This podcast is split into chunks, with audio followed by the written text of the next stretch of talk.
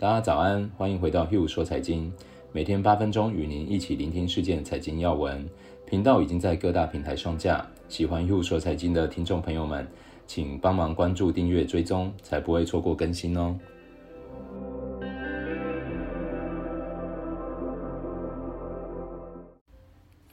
大家早安，我是 Hugh，今天是十一月十一号，双十一节日，大家准备好购物狂欢了吗？今天我们节目会跟大家分三个阶段，第一个一样先简单看一下昨天欧美股市状况，第二个我们看一下双十一阿里开局销售的状况，以及第三点，我们透过这个双十一我们会看到下一个电商的机会在哪里。先跟大家一起看一下昨天欧美股市状况，美国股市周二下跌，主要是大型科技股领跌，在新冠病例激增之际，投资者猜测市场本月的反弹幅度，相对于经济好转的前景而言，已经过头了。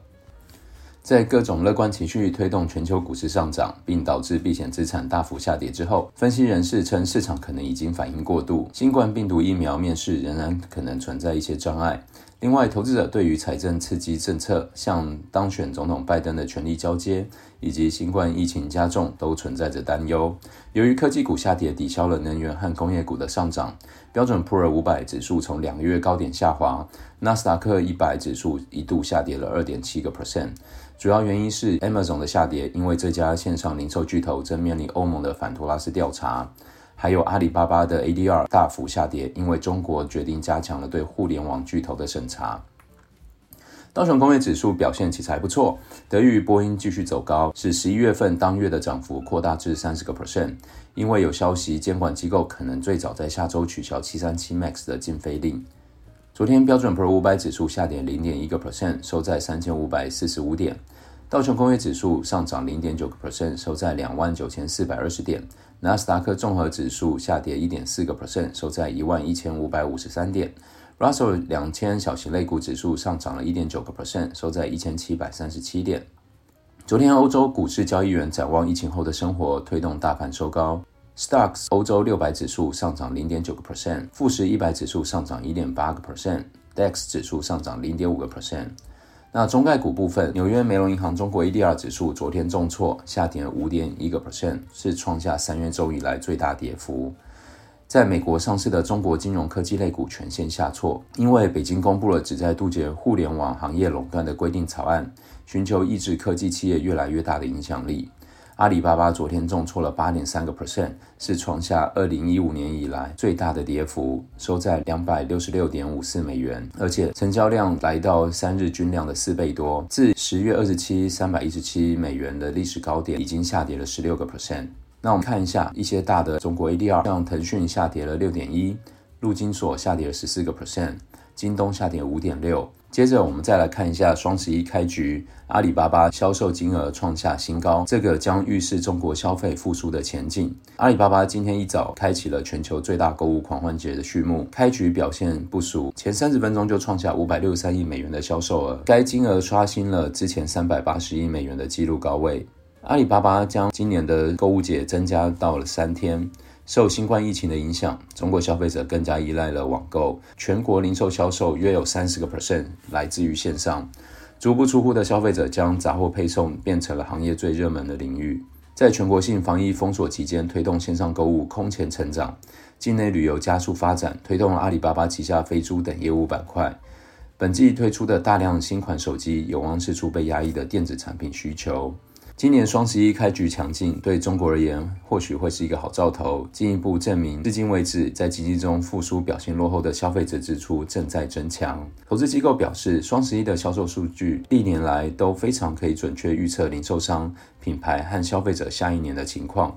今年发生的新冠疫情让这个指标变得更为重要。另外，率先从疫情复苏的中国也将成为其他国家的先行指标。阿里巴巴和竞争对手像往年一样推出越来越大的促销活动。里昂证券分析师就预估，今年的双十一期间提供的折扣补贴总额可能高达创纪录的三百亿人民币。促销虽然是吸引消费者的关键，今年中国九月零售销售同期成长三点三个 percent，十月可能加速成长五个 percent，得益于黄金周假期以及其他消费的增多。但今年以来整体的销售额仍然处于下滑的态势，前九月同比萎缩约七个 percent。节假日和双十一等一次性的购物活动带来的提振，是否能演变为消费持续复苏，这还是仍然有待观察。经济学家表示，如果双十一远好于预期，我们就应该密切关注十二月的销售状况，看这是真正的回升，还是消费者囤货和保持谨慎。这有关于我们对于经济前景的观察，大家可以持续 follow 我们的 podcast，我们都会为大家做更新哦。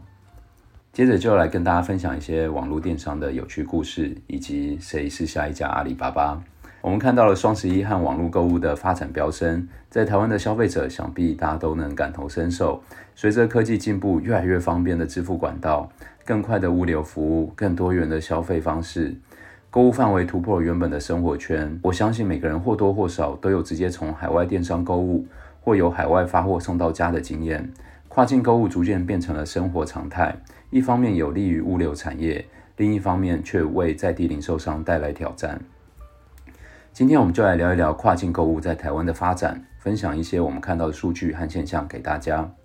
在台湾目前浏览人数排名前三名分别是虾皮、PC Home 和 Momo，其中虾皮购物的崛起最引人注目。虾皮总部是设在新加坡，母公司是 SEAC 集团，该集团成立于二零零九年，旗下拥有知名游戏公司 Garena。可能有些听众不知道这家公司，呃，现在年轻人。应该还最爱玩的线上游戏《英雄联盟》就是这家公司做的，还有数位金融服务 AirPlay。在二零一五年，虾皮推出了 C to C 的电子商务平台虾皮购物，目标成为东南亚最大的购物平台。在同年十月就进军了台湾，当时跨境购物还不算主流，但是虾皮主打简单、方便、快速，因此平台一推出就相当受欢迎，很快就成为 PC Home 和雅虎的大敌。虾皮到底有多受欢迎呢？我们可以从一些数据看出端倪。根据未来流通研究所的报告，台湾消费者对于海外商品充满热情哦。这些年进口小型包裹数量大幅翻涨，十年间从九百七十一万件成长到六千两百二十三万件，成长幅度高达五百四十一个 percent。这个数据中有将近七成的成长量是发生在过去这五年，就是虾皮进入台湾市场后开始飙升。包裹数量从二零一六年起大幅增加，一五年到一九年间年复合成长率高达了三十五个 percent，迈入高速成长。可以说，虾皮是推动台湾跨境购物风气的主力之一，也不为过。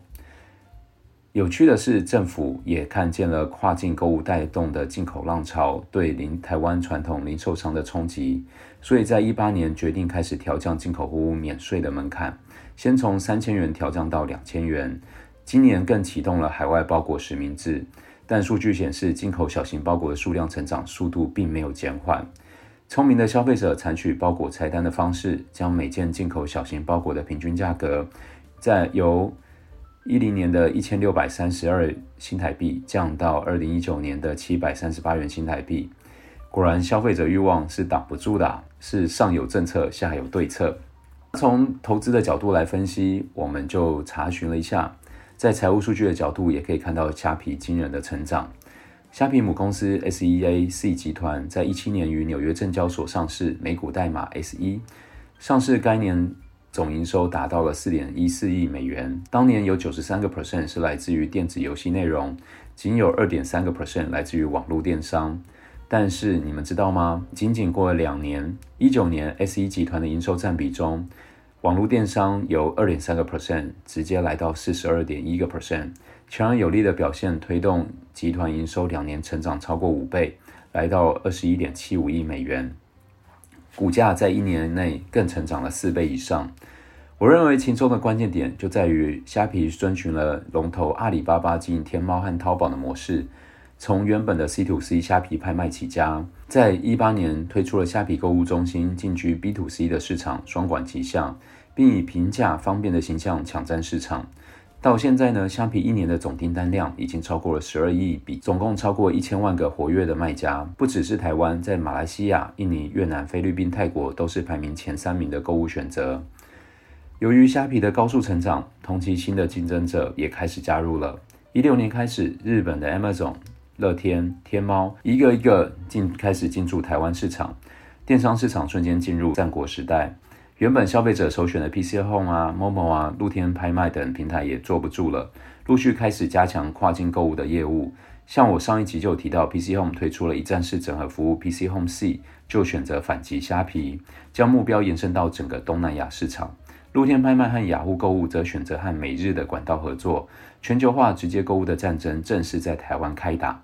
不止如此，购物模式的差异化也产生不一样的商机。除了大家习惯的直接在跨境平台上购物，还有两种模式，分别是海外直接集货转运服务和商家代购转卖。在台湾都有各自支持的消费者。为了满足各种需求，各大电商平台开始打造子品牌，提供集货运送平台和团购 C to C 零售等相对应的服务内容。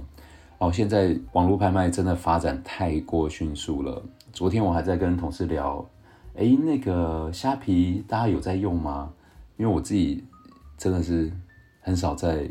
买东西，然后我的同事就说，怎么可能没在用？这几个月我就已经买了好几笔。好了，大家就这个，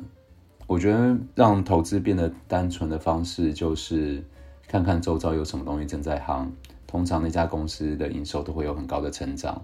呃，更多的投资机构会更关注这样的公司，可能就会带动相对的表现。好，以上就是我们今天 Hugh 说财经，喜欢的听众朋友欢迎分享给亲朋好友。明天也会陪大家一起聆听全球的财经要闻，我们明天见。